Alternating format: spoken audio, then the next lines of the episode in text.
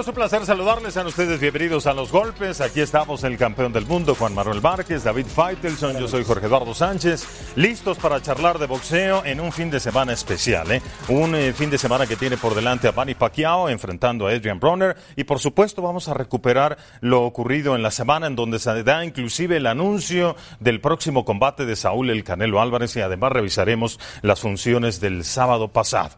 ¿Cómo estás, campeón? ¿Cómo te va? Bienvenido. ¿Qué tal, Jorge? Gusto saludarte. También a David y también a ustedes que nos siguen en este programa específicamente de boxeo. Programa en el cual se habla de las peleas importantes, como ya lo comentabas, eh, de la que ya está por venir en septiembre, en mayo, perdón, de Canelo Álvarez frente a Daniel Jacobs, que va a ser una gran pelea. Vamos a estar platicando sobre eso. Sí, sí, David, ¿cómo estás? Buenas noches. Bien, Jorge un placer estar aquí en la mesa con ustedes, con el campeón Juan Manuel Márquez.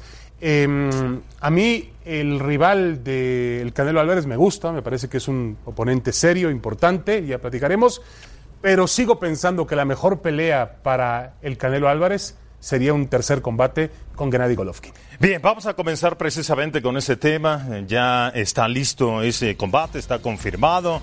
Y este es el anuncio que hacía la promotora DAZN en su cuenta de Twitter. Marca el calendario Canelo Jacobs. Entonces, para el 4 de mayo se van a enfrentar estos dos peleadores campeones del mundo en, eh, la división de peso mediano. Será un combate de unificación. Los eh, organismos de la FIP, de la AMB y del Consejo Mundial de Boxeo involucrados. 4 de mayo este combate, Canelo ante Danny Jacobs. Pues eh, yo espero una gran pelea. No entiendo que, que, Canelo Golovkin es una pelea obligada otra vez para el Canelo para disipar todas las dudas sobre la mesa, pero es un hecho que este es un buen rival, es un buen peleador, es un campeón del mundo, es un tipo que le hizo la vida imposible a Gennady Golovkin. Sí, que se fue a la lona en esa pelea hay que recordar uh -huh. y que después le complicó la pelea a Gennady Golovkin, que eh, la, la, la decisión estuvo medio dudosa que muchos vieron ganar a Jacobs, que muchos vieron el empate y al final de cuentas se la dieron a Gennady Golovkin, pero fue una pelea cerrada, una pelea pareja que se la complicó. Sí, es un sí. rival difícil. ¿eh? Sí, ¿cuáles serán las habilidades, condiciones, facultades de este Danny Jacobs? ¿Qué esperas, David, de, de este peleador norteamericano que inclusive se impuso al cáncer para recuperar Sí, su, sí, sí. su vida y su carrera profesional? ¿Qué esperas ese 4 de mayo ante el Canelo? Tiene una, una historia muy buena, una historia de vida. Y tiene también unas condiciones, unas habilidades técnicas que me parece que al ser un boxeador ilusivo, un boxeador con velocidad, que se mueve muy bien en el ring, puede dificultarle las cosas a Saúl el Canelo Álvarez. No va a ser una pelea de ninguna manera sencilla. Creo que el Canelo ha ido evolucionando noche con noche. Se ha ido adaptando a diferentes estilos, a diferentes formas. Nos ha mostrado que hoy en día es un boxeador mucho más sólido, pero creo que la de Daniel Jacob es una prueba mayúscula para él eh, no puede distraerse, no puede pensar que es una pelea de puente para enfrentar en septiembre a Golovkin. Jacob puede hacerle pasar un trago amargo. Sí, había un pool de, peleadores, de, de, rivales ahí disponible para, para Canelo que nosotros decíamos, a ver, Danny Jacobs, Gennady Golovkin, Demetrius Andrade, en fin, algunos medianos que Billy Joe Sanders que se metió en problemas de sustancias prohibidas, pero que no deja de ser un, una buena opción para, para el Canelo Álvarez, para tratar de, de unificar los títulos, de limpiar la división. Y ayer un supermediano alza la mano y dice, yo puedo bajar eh, para enfrentar al Canelo. Dimitri Vivol. Sí. Un peleadorazo. ¿eh? Eh, Vivol es un peleador fuerte, que, que, carece de técnica, pero es un peleador que tiene fortaleza, tiene pegada, que es Noqueador. lo importante en el boxeo. Y aparte aguanta, aguanta en la quijada y creo que será un rival, un rival difícil. Él alza la mano, quiere bajar de peso, pero ahorita lo que quiere Saúl Canelo Álvarez es pues, limpiar la división de peso medio para después enfrentar o subir a la división de peso supermedio. Ya lo Sí, hizo, sí, ya sí, ganó sí. su campeonato en la división de peso. Ahora, a mí lo de Sí, Vivol me sí, parece sí. extraordinario y obviamente también lo de, que, de- de que, de que haya rivales, sobre todo para un contrato que firmó eh, multimillonario Saúl Álvarez. Pero yo lo único que tengo eh, miedo o duda, Jorge Eduardo, es que Golovkin no se está haciendo más joven. Es decir, lo que, lo- yo las- las- los primeros 24 rounds han sido espectaculares entre Golovkin y Canelo. Yo no creo que 12 rounds entre Jacob y Canelo vayan a ser mejores que cada uno de los rounds que hemos visto entre Canelo y Golovkin. Sí, sí, sí. El detalle es que pelea tras pelea, pues no puede estar peleando con Golovkin tampoco, ¿no? Hay, hay, hay, otro, eh, otra cantidad de rivales ahí disponibles que están esperando por su oportunidad. Y Golovkin ha tenido también su oportunidad para noquear al peleador mexicano. Y, y, de, y decimos, han sido controversiales, han sido polémicas. Un empate y una victoria para el peleador mexicano. Golovkin ha tenido su oportunidad y no ha podido hacer lo que normalmente hace, sí. noquear al rival. Sí, lo que pasa que el estilo no le, no le favorece el estilo de Canelo Álvarez. y es que no ha ajustado el, tampoco. El contragolpe. Gennady Golovkin, aunque entre más lo quieras cambiar de estilo, ya no va a ser, ya no va a pasar, ya no lo, ya no lo puede hacer porque es un peleador fuerte que va hacia el frente. Él no sabe mover la cintura, él no sabe contragolpear. Él básicamente de, de repente mueve la cintura y hace cositas medio medio técnicas, pero uh -huh. que sea un peleador técnico no lo es. Le hace daño mucho los contragolpes, que Canelo Álvarez lo maneja bastante bien. Le hace daño mucho las combinaciones de golpes largas, porque. Pero ahora, ahora también le hace daño que le tomen la iniciativa, porque no supo qué hacer, Juan. Exactamente. Eso es lo. Eh, siempre lo habíamos eh, hablado en, pro, en, programas anteriores. Si a Gennady Golovkin le das el tiempo para que te ataque, te va a avasallar, te uh -huh. va a, a atropellar. Ahora, ¿cuántos de esos 24 rounds ganó Golovkin y cuántos ganó el Canelo? Claro. Sí, fueron, fueron rounds cerrados. Porque ustedes me están, me están pintando un Golovkin que obviamente ha visto sus peores. No sé si Golovkin se vio peor con Jacob, porque también fue una noche amarga para uh -huh. Golovkin, o se vio peor con el Canelo. Yo creo que con el Canelo fue, sobre todo en el último combate, tuvo algunos momentos realmente muy malos. Pero han sido una pelea muy pareja. Claro. A pesar de que es verdad, no ha podido conseguir el knockout el kazajo. Ha sido dos, ha sido 24 rounds espectaculares. Por eso, yo, yo, tú dices, Jorge Adoro, que no, no pueden pelear todas las noches con Golovkin, Canelo. Uh -huh. Pero uno quisiera ver esa pelea en plenitud. Y la edad de Golovkin no ayuda. Golovkin tiene sí, 36 sí. años y avanzando. Sí, Danny Jacobs tiene 31 años, tampoco es un veterano ni mucho menos. El Canelo acaba de cumplir 28 años. Se van a enfrentar entonces el 4 de mayo. Estamos esperando el anuncio de la sede oficial para este combate. Después de que Canelo le gana a Rocky Fielding en lo que fue su tercer título mundial en divisiones diferentes en el Madison Square Garden de Nueva York, ahí platicamos con Danny Jacobs, este peleador norteamericano que estaba muy atento para lo que ocurría esperando la oportunidad. Hablamos con él.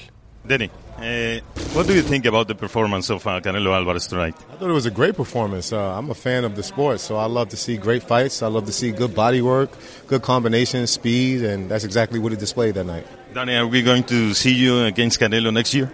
Well, anything's possible. Hopefully, that's the fight that I'm rooting for. That's the fight that I want. I think the fans also agree that they want that fight. So I'm a champion now.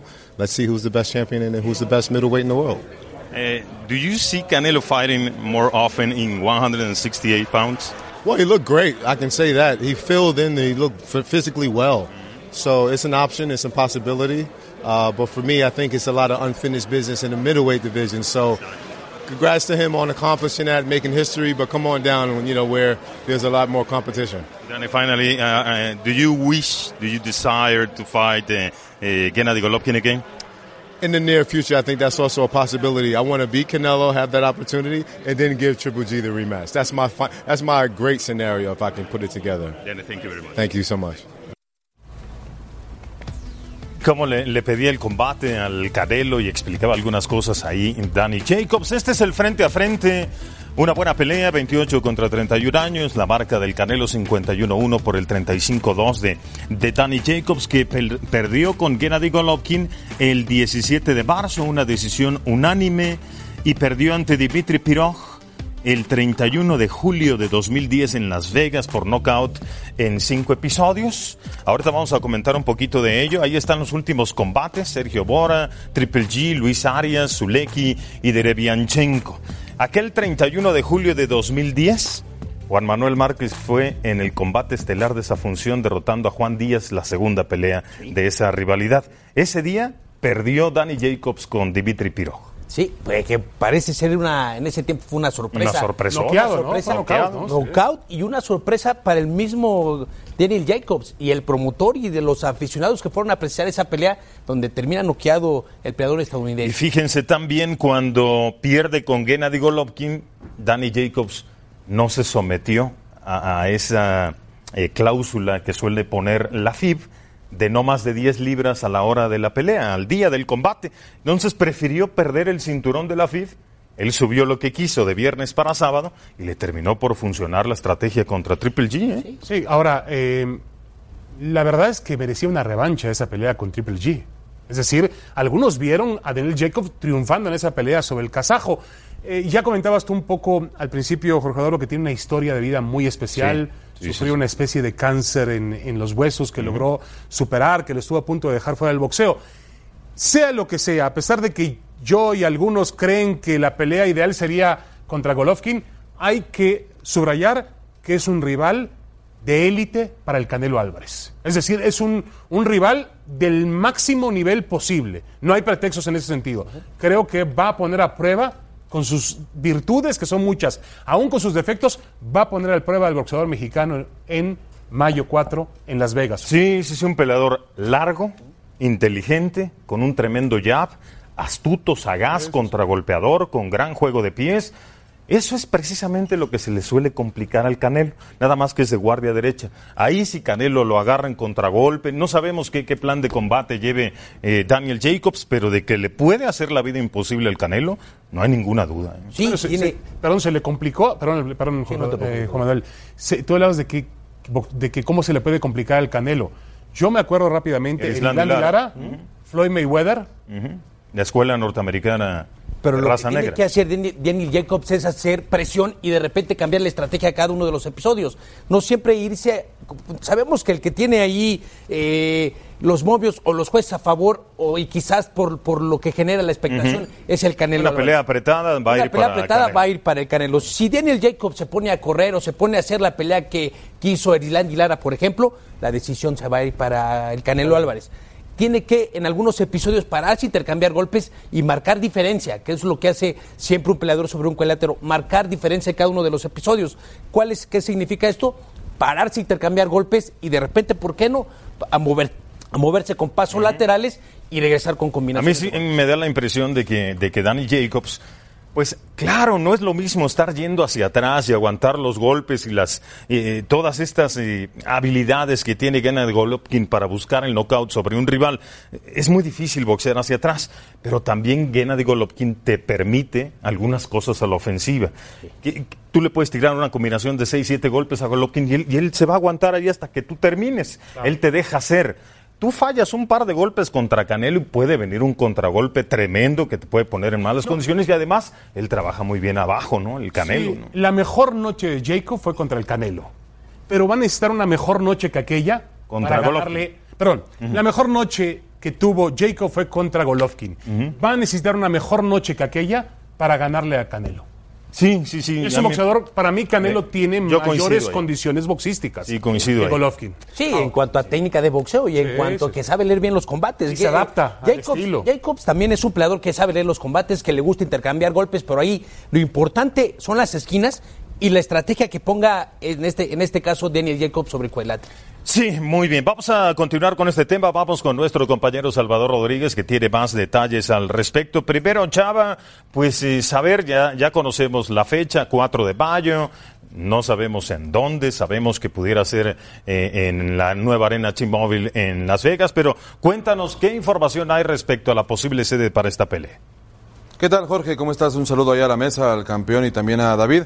Efectivamente, hoy hablé con Eric Gómez, el presidente de Golden Boy Promotions, y me decía que si bien existe la posibilidad de volver a Nueva York, al Madison Square Garden, que si bien existe la posibilidad de ir al estadio de los Dallas Cowboys allá con su amigo Jerry Jones, bueno, pues en realidad es Las Vegas, la T-Mobile, la, la arena que más cuadra para este combate. Y bueno, pues dice que simplemente la siguiente semana van a ir a cerrar eh, ese aspecto. Sabemos que no hay ningún problema, que ya incluso tienen apartada la fecha con la Comisión de, de Nevada, con la Comisión Atlética de Nevada, y simplemente es cuestión de días para que anuncien que va a ser la T-Mobile de nueva cuenta, la sede de este combate de Canelo Álvarez. Eh, él inauguró para el boxeo esta, esta arena con capacidad para más de 20 mil personas, así que estamos muy cerca y también entre otros detalles me decía que esperan venir pronto a México para ver en realidad la posibilidad de pelear en el Estadio Azteca. Eh, van a hablar con Emilio Azcarre Gallán sobre la pelea en septiembre. Sabemos qué pasa con el pasto en septiembre en el Azteca, así que van a tratar de,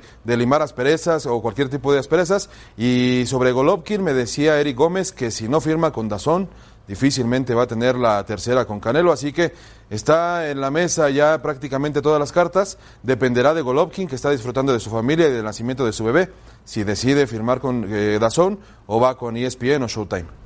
Perfecto, Salvador, muchísimas gracias. Gracias. Condicionado Gennady Golovkin a un tercer combate con el Canelo siempre y cuando firme con Dazón. Ese es un paquete Pero que qué- le están qué planteando pena, a- Eduardo, que a, sea así. Golovkin. sí. Qué pena que los intereses del boxeo sean así, porque no tendría que depender de que fuera una televisora. La pelea tiene que darse porque deportivamente hablando, boxísticamente hablando, es una pelea que queremos. Sí, Y sí, al sí, final por de ahí cuentas, también por ejemplo- empieza el nombre de Jaime Munguía a hacer ruido para el Canelo. Hay que ver también si Gennady Golovkin tiene algún contrato con otra televisora que no se lo permita. Entonces, como que lo están acorralando a que la pelea se haga o no se haga. Pero en Jaime, este caso, Jaime- perdón, Jaime Munguía es muy temprano.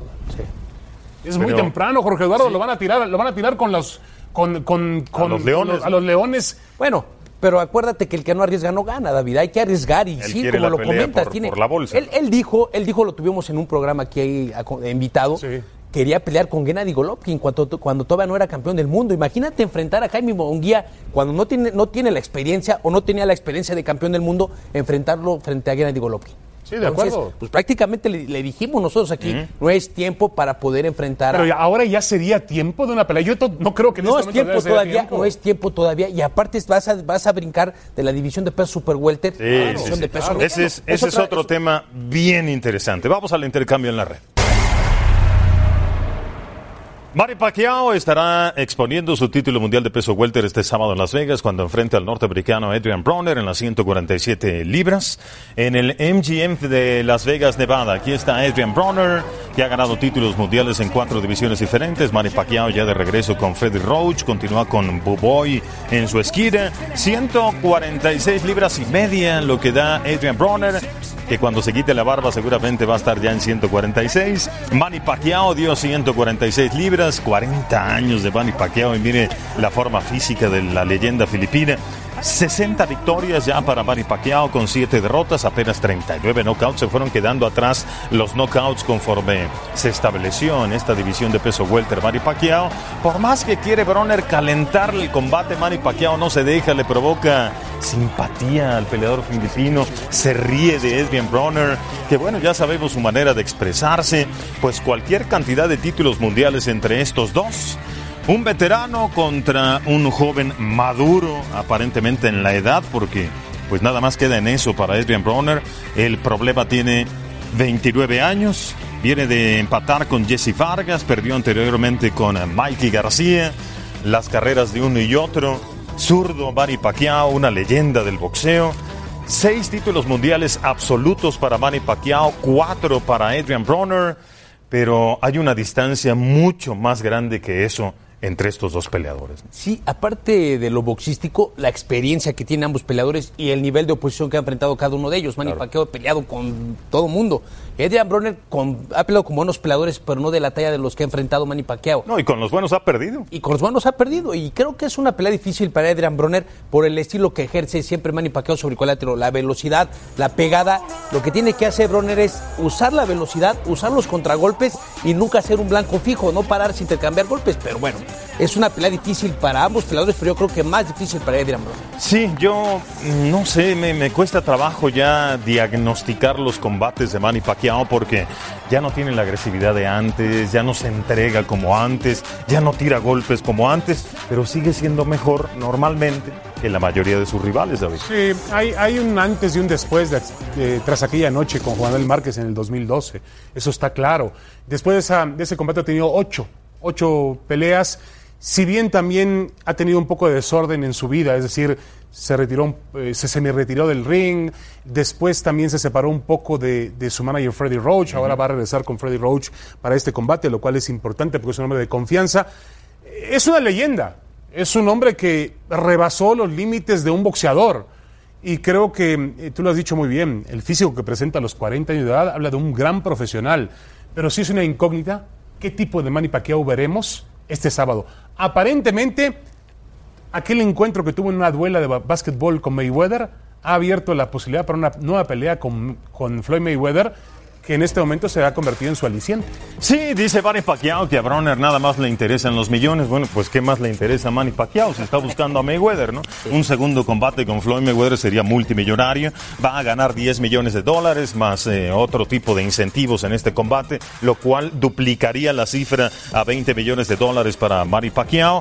Eh, enfrente está un contragolpeador. Yo, yo no tengo duda de que Manny Pacquiao es el peleador favorito para ganar el combate, pero tampoco tengo duda de que le van a pegar mañana. ¿eh? Le van a pegar unas derechotas en contragol. Le van a complicar la pelea en los primeros episodios. En cuanto Manny Pacquiao se empiece a habituar y empiece a agarrar el ritmo de Adrian Bronner, le va a costar trabajo. Y creo que Adrian Bronner no es un peleador que aguante la pegada de, de los rivales. hay, hay que verlo contra el chino Maidana, eh, la presión que hizo el chino Maidana. Pero Juan, ¿esa presión la va a hacer Manny? Manny Pacquiao la puede hacer, pero con velocidad. Una presión no, no de estar ahí encima, pero sí la va a hacer con velocidad, con golpes eh, constantes, 5, 6, pero con velocidad y sobre todo sabemos de la pegada de Pacquiao. La velocidad es punto importante, pero no, no te como te comento, no va a ser presión, sino como, como lo hizo el chino Maidana, sino con golpes. Va a flotar y cuando vaya a la ofensiva vendrá una ofensiva de 6, 7, 8 golpes de, de Pacquiao y luego en retirada, algo que no hacía antes David. Siempre se mantenía en la zona de combate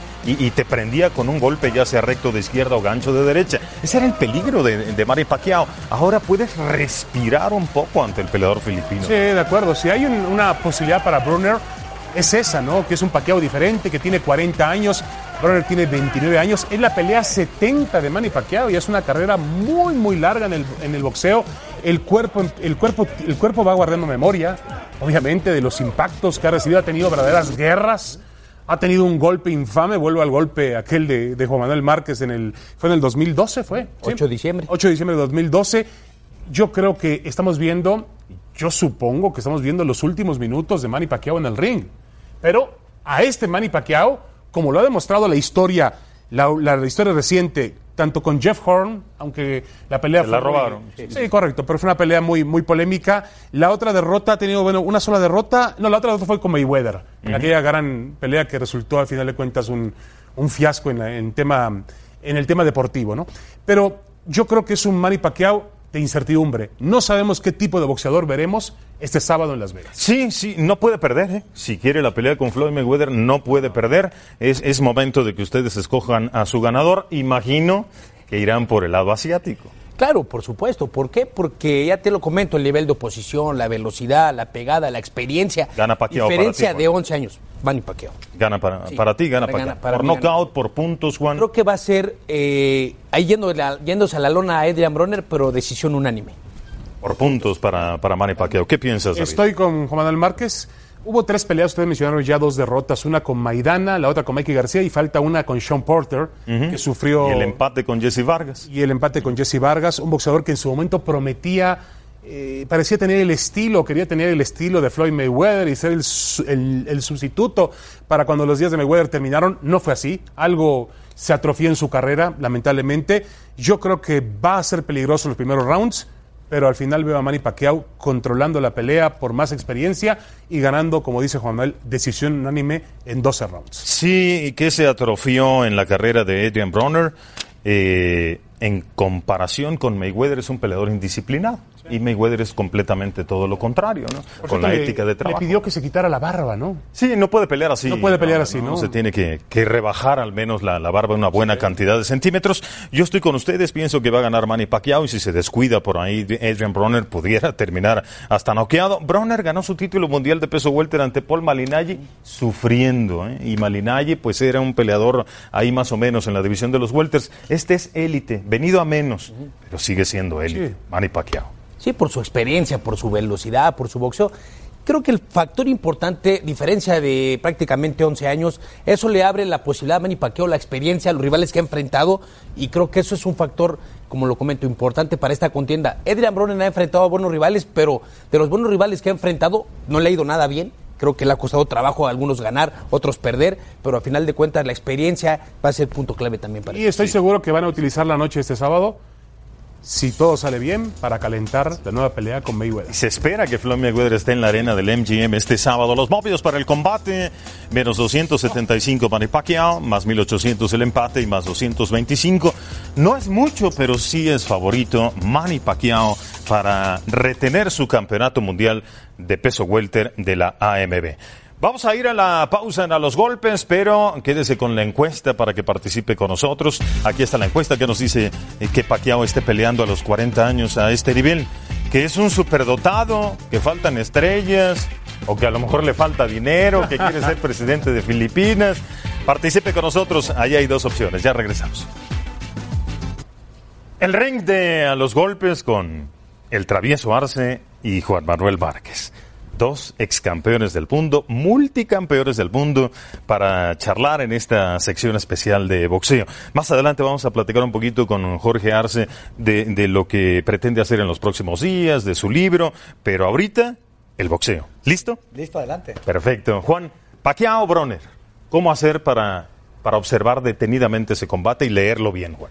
Paqueo, ya sabemos, Paqueo es un peleador que usa mucho la velocidad, que es un peleador que, que siempre está buscando conectar al rival a base de potencia, de, de abrumar siempre al, al rival. Y, y Yo- siempre. yo. Y así defiende y Broner. así defiende Broner. Pero en este caso, eh, en, eh, Manny Pacquiao va a tirar los ganchos de izquierda, pero va a repetir. Y también no nomás los ganchos de izquierda, va a usar el 1-2 y ahora ya maneja muy bien el gancho de derecha, que le ha salido y lo ha ejecutado bastante bien. Pero la velocidad, como lo estamos comentando en la mesa, va a ser punto importante. La velocidad, haciendo presión a velocidad y de ahí esperar una respuesta de Adrian Broner para poder también, eh, poder igual hasta contragolpe. Manny Pacquiao ha estado ensayando mucho el golpe que te mandó a la lona en la última pelea, el recto de izquierda sobre el jab. ¿Cómo trabaja ese golpe? Ese golpe cuando cuando Man- cuando está esperando a que tú lleves, Manny Pacquiao lo que hace es se mete al golpe y te y contragolpea con la mano izquierda con un reto que no es que no va que no va fuerte, pero incluso lo hace eso más fuerte porque el rival viene hacia adelante y el choque de, entre el guante y la quijada del rival. Ahora, Broner golpea muy bien en las zonas blandas. ¿Invertirá su tiempo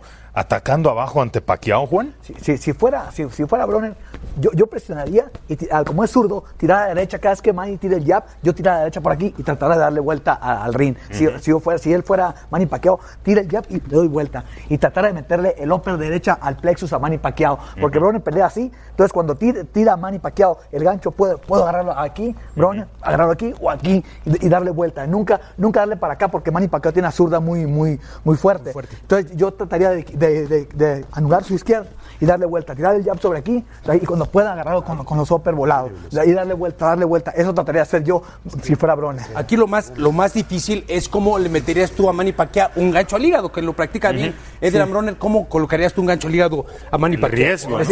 el riesgo que va a correr. Sí, un, un, un gancho al hígado es, es aquí, pues aquí no puedo, o sea, zurdo. Pero ¿cómo lo trabaja? En este caso, ¿cómo crees que lo, lo tiene que trabajar Adrian Broner para que, lo- que le llegue la manera de Manny Pacquiao? Ah, tratar, tratar de sacar el pie y, y cuando darlo por acá, como te digo, yo, yo metería el upper, el plexus, yo, yo siento, porque si le tiro el gancho al hígado, como Manny Pacquiao está como muy aperfilado, se va a ir en la espalda. Entonces yo trataría de meterle mejor el upper derecha al plexus. Se me da que sería más efectivo, Broner, el upper derecha al plexus. Y, tener cuidado de, de no refugiarse en las cuerdas, Sí. Broner, ¿no? Porque Sí. ahí puede ser. Si fuera Broner se queda en las cuerdas, yo creo que uno o dos golpes y salirse luego, luego. Inmediatamente. ahí, lo que, Pacquiao lo lo que pasa, lo que pasa que Adrian Broner trabaja muy bien los pasos laterales, pero no es, es trabajar los pasos laterales, pero luego luego regresar. O sea, no, no irse. Por ejemplo, estoy aquí, Manny Pacquiao va a atacar con velocidad, trabajar los pasos laterales y ahí regresar con golpes para poder para poder ir sumando puntos en cada Es- uno de los está muy interesante. Se puede tornar en un combate táctico por completo. Ma- y de experiencia también a favor de Manny Pacquiao y la, y la técnica y el boxeo para Adrian Broner. Si se fijan bien, Juan Manuel cuando lo agarró y lo noqueó, es un pasito nomás hacia atrás, poquito que des para atrás y el volado. Eh, Entonces,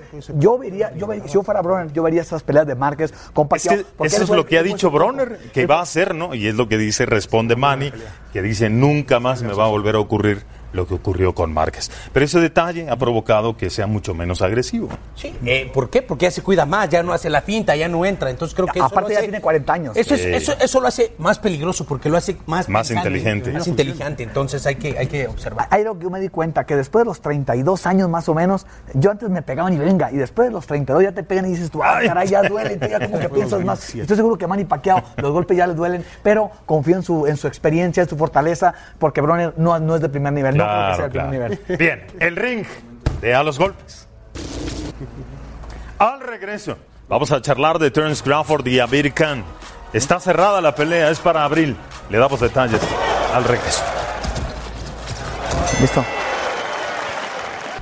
Bien, aquí continuamos en A los Golpes. Está el travieso Arce con nosotros para que nos cuente un poquito acerca de su libro que, que, nos lo presenta esta noche. Se llama Una promesa que cambió mi vida. Cuéntanos un poco de esto, Jorge. Sí, gracias, Jorge. Gracias por el espacio. Saludos a mi amigo David, a mi amigo, al gran campeón Juan Manuel Márquez. Gracias. Sí, gracias. Este libro, pues, es, es la vida mía narrada en, en una historia de vida eh, en, en este libro. Aquí cuento realmente el, el, título yo lo escogí, se llama Una promesa que cambió mi vida, porque realmente fue eso, una promesa que yo le hice a mi padre en terapia intensiva a punto de morir en el 92, el 13 de abril del 92, el día que cumplía 18 años de casado mi papá y mi mamá. Lo estábamos esperando para comer, no llegó porque él, él salía de trabajar a las 2 de la tarde y a la 1.53, él era soldador, explotó la línea donde estaba soldando de aceite y se prendió todo, su cuerpo. Se quemó el 75-80% de su cuerpo y se lo llevaron a terapia intensiva grave. Entonces mi mamá le avisaron, nos fuimos al hospital, se fue al hospital mi mamá y le dijo el doctor, señora, su esposo está muy grave, no creo que amanezca, pero está consciente, traiga a sus hijos para que hablen con él por última vez. Mi mamá nos lleva a nosotros, el doctor escogió a los dos más chicos, yo tengo cuatro hermanos, yo soy el tercero me meten a mí, a mi hermano Panchito, a, a, terapia intensiva. Era impresionante, mi papá era una ampolla toda reventada, la tercer grado, 80%. Y yo se me hizo fácil cuando mi papá se empieza a despedir de mí, que me dice, hijo, me siento muy cansado, me dijo, te encargo mucho a tu madre, tú eres el que más la quieres. De los cuatro hijos, me dijo, tú eres el que más quieres a tu madre, te encargo mucho a tu mamá. Pues yo le dije, papá, échale ganas a la vida. Y en ese momento de angustia, Dios me dio la, la, la, lucidez de, de, que se me prendió el foco y le dije, papá, le dije, échale ganas a la vida, yo te prometo que tú te salvas, yo voy a ser campeón mundial de boxeo y te voy a regalar el cinturón. Porque mi papá quiso ser boxeador, pero mi abuela no lo dejó en los tiempos de antes. La, mamá tenía que firmar el consentimiento del contrato para que dejaran pelear a su hijo. Y cuando fueron a buscar a mi abuela, no lo dejó. Entonces mi papá se sintió frustrado por eso y yo me enseñaba a boxear. Entonces yo crecí con ese don, yo le prometí boxear. Y cuando salí del hospital, hay una iglesia que se llama enfrente de, del hospital, que se llama la iglesia San José, allá en los mochis donde yo vivo. Me cruzo la calle y me hinco y digo, Dios mío, no te digas a mi padre, déjamelo. Yo te prometo que tú me dejas a mi padre, yo seré campeón mundial de boxeo. Al tiempo, después de unos días, siete, ocho días, sea grave en terapia intensiva, llega mi mamá eufórica a mi casa y, empieza a gritar, Ay, ¿qué tienes mamá? Me dijo, tu papá está fuera de peligro. Y yo dije, wow, estoy metido en un problema. Y mi papá me enseñó a ser responsable con la palabra, que lo que uno dice con la boca tiene que cumplirlo y sostenerlo. Entonces, yo, me, yo no me quedo de otra más que cumplirlo y empecé a prepararme. A, ese día cambió mi vida, empecé a disciplinarme, a entrenar fuerte y no, lo, no descansé hasta que logré mi sueño de ser campeón mundial y después ya, lo, ya, ya, saben ustedes lo que pasó, logré ser siete veces campeón mundial en cinco categorías. Pues muchas felicidades Jorge muchas por gracias. tu carrera, por tu libro, vas a la, a la carrera del Consejo Mundial de Boxeo. Sí, claro, el domingo y en la, en la última pelea contra Johnny González en los mochis, mi papá llegó al camerino y me dijo, hijo, por favor, me dijo, retírate. Me prometiste una vez ser campeón mundial, dice, has sido campeón mundial cinco veces. Si no me morí en aquel accidente, ahora tú me vas a matar de un susto. Papá, le dije, te prometo que si pierdo me retiro. Perdí con Johnny González, se acabó el boxeo. ¿Cómo hay historias detrás de todos estos personajes campeones del mundo? Lo que no sabemos Lo detrás que no sabemos, de lo que existe humanos. detrás de los seres humanos. Y la verdad es que la carrera del travieso Arce ha tenido de todo. Pero a mí, a mí que la pude seguir paso a paso, me parece que siempre fue un tipo que encima del ring dejaba todo. ¿Sabes por qué, David? La gente me pregunta, ¿por qué nunca te rendías? Aquí está Juan Manuel que no me deja mentir. Claro que los golpes duelen y cuando estás todo sangrado y te meten el cotonete aquí y te llega a la frente, hacen así. Claro que duele, las heridas, me dan ganas. Yo, por Dios santo, que muchas veces llegué a la esquina con ganas de decir, ¿sabes qué? Quítame los guantes a Tiburcio, mi entrenador. ¿Sabes qué? Quítame los guantes. Pero me ponía a pensar y volteé a ver a mi padre en la esquina y en ringside en primera fila y vamos, hijo, échale. Y yo decía, caray, si él no se rindió, ¿por qué me tengo que rendir yo? Yo le pedí que, que, él luchara, él luchó por su vida, ¿por qué me tengo que rendir? Entonces a mí tenían que matar para seguir, para, para que me noquearan, porque yo de pie, mientras estaba de pie sangrando, me valía, seguía adelante, adelante, mm. por la promesa que le hice a mi padre. No gracias, tenía cara. Gracias, Jorge. No tenía voy cara a leerlo, vamos a leer. Sí, con mucho gusto. Muchas gracias a Jorge el Travieso Arce por uh, estar con nosotros en A los Golpes. Gracias a ustedes, Muchas un felicidades. Felicidades, En el Travieso Arce. Hacemos la pausa y regresamos. La pregunta de la gente es presentada por Tecate. Evita el exceso.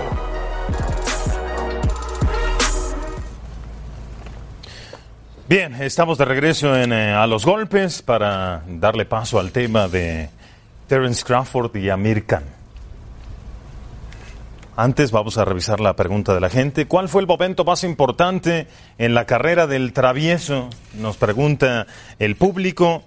Pues eh, para ustedes, ¿cuál fue el momento más importante en la carrera de Arce? eh, creo en el momento importante de la carrera de Arce fue cuando le, que venció a un peleador eh, iraquí, de Irán o de, de Arabia, no recuerdo el nombre para ser exacto, Jorge, pero una pelea donde cual iba perdiendo Hussein Jorge Hussein, el Hussein australiano. el australiano, este, prácticamente iba perdiendo esa contienda, regresa como lo como se caracteriza el travieso Arce de mucho corazón, mucha, muchas fuerzas y, fue lo que lo dio a ganar. El corazón y las fuerzas que, que creo que eso fue lo que le caracteriza al travieso Arce y lo que siguió su etapa exitosa por el boxeo. En, en- en tu caso, David. Bueno, la manera, eh, yo, yo lo respeto mucho y sobre todo la manera en la cual se va el boxeador. La pelea con Johnny González, que fue ya en la parte final de su La carrera, última. La última fue una pelea realmente sangrienta, una pelea al estilo de lo que fue Jorge el Travieso Arce durante toda su carrera. Yo insisto y repito, nunca se guardó nada.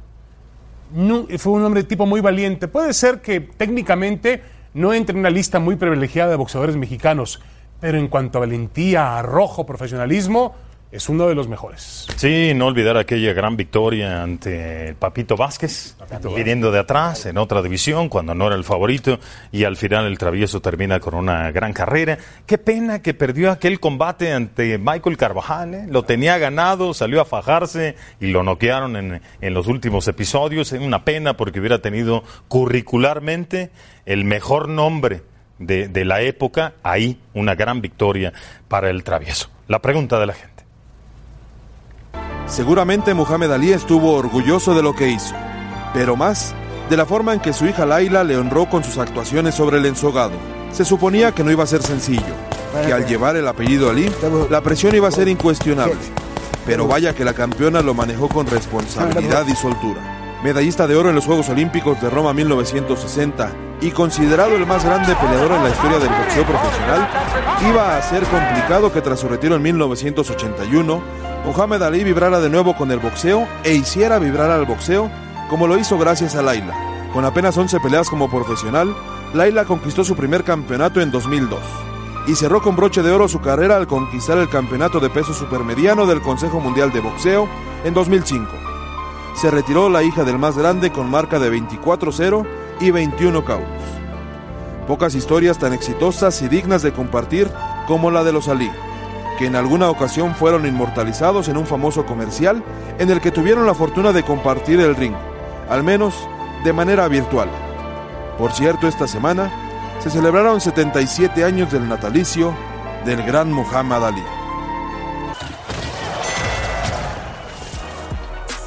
De Iztacalco para el mundo, el tricampeón mundial Marco Antonio Barrera celebró este 17 de enero 45 años de edad en compañía de su familia en su casa en Guadalajara, Jalisco. El Babyface Assassin o Barreta, como le decían a Marco, fue apenas el tercer mexicano en la historia en conseguir títulos en tres diferentes divisiones y gracias a sus conquistas es uno de los mejores 10 peleadores en la historia del pugilismo azteca. Marco Antonio fue campeón de peso super gallo, pluma y superpluma. Enfrentó y venció a rivales de la talla de Nasem Hamed, Eric Morales, Kennedy McKinney, Agapito Sánchez, Johnny Tapia, Kevin Kelly, Poli Ayala y Rocky Juárez, aunque no pudo nunca con Manny Pacquiao. El pugil capitalino fue exaltado en el Salón de la Fama de Canastota, Nueva York, en 2017. Además de ser analista de boxeo y tener un equipo de peleadores liderado por su hermano Jorge, es practicante de CrossFit e incluso ha competido a nivel nacional. Si usted no sabía esto, le hace falta ver más backs. Te hace falta ver más box. Fue presentado por Tecate. Evita el exceso.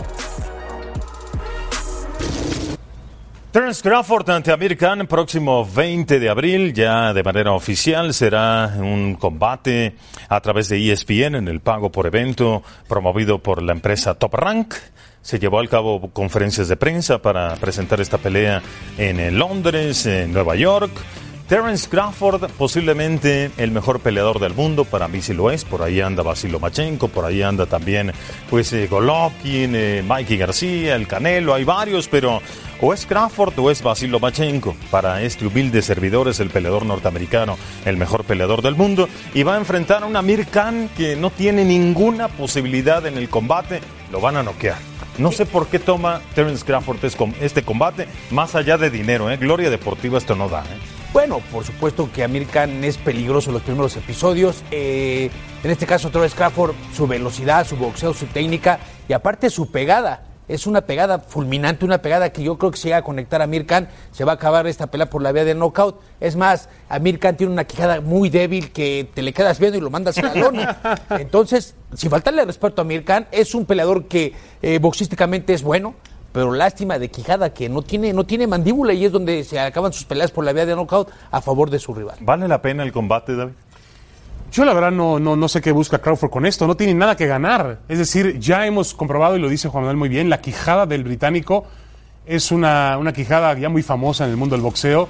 Desde que la tomó Brady Prescott en aquel primer round, sí, sí, sí. le puso una, una golpiza.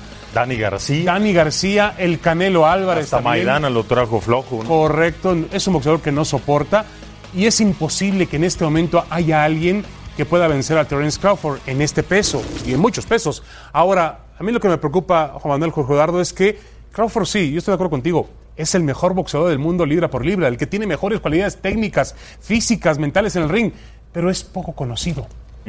O sea, en la última época, Pacquiao, Mayweather peleaban por ser el mejor libra por libra. Ahí estaba Juan Manuel, había otros boxeadores también. Existían otros boxeadores interesantes. Eran más reconocidos que Terence Crawford. Crawford ha tenido poca exposición, poca condición mediática. Si Crawford camina por la calle en Estados Unidos, pocos lo van a reconocer. En su desesperación por promover la pelea, Bob Arum dice que Terence Crawford tiene el nivel de Sugar Ray Leonard. Es un gran peleador, un- no creo que el nivel de Sugar Ray Leonard, pero sí está ahí casi casi acercándose, pero no, estamos hablando de, de cosas diferentes. Crawford es un gran peleador, te maneja las guardias, la velocidad, la pegada, pero no creo que a comparaciones de un gran peleador histórico va a ser inolvidable para muchos que sabemos de boxeo y que nos encanta el boxeo. Pero Terence Crawford sí tiene condiciones boxísticas muy buenas. Sí. Condiciones Sí, sí, boxísticas sí. El cuales- problema no es él, el problema es el rival que está tomando. el rival que está tomando, pero aparte también en, este, en esta cuestión el promotor tiene que impulsar a su, a su peleador, tiene que darle apoyo, pero decir que va a ser que es mucho mejor o que está por encima de Ray. sí, sí, hay- de hay mucha diferencia, ¿no? Hay mucha distancia. diferencia. Ahora, el Sí. pregunta es si hay un rival, perdón, Jorge Eduardo, que realmente pueda poner en predicamento a Crawford. Keith Turman a lo mejor, ¿no? Un combate unificatorio en los Mejor que Amir Khan, sí. Y Amir Khan está desesperado por hacer dinero. Mire que en su momento subió hasta mediano a que lo noqueara el Canelo de una manera brutal. ¿Qué nos dice que Pacquiao esté peleando a los 40 años a este nivel? Es un superdotado, un 53% del público dice ello y cambiando porque está abierta la encuesta. Participe, ya volvemos.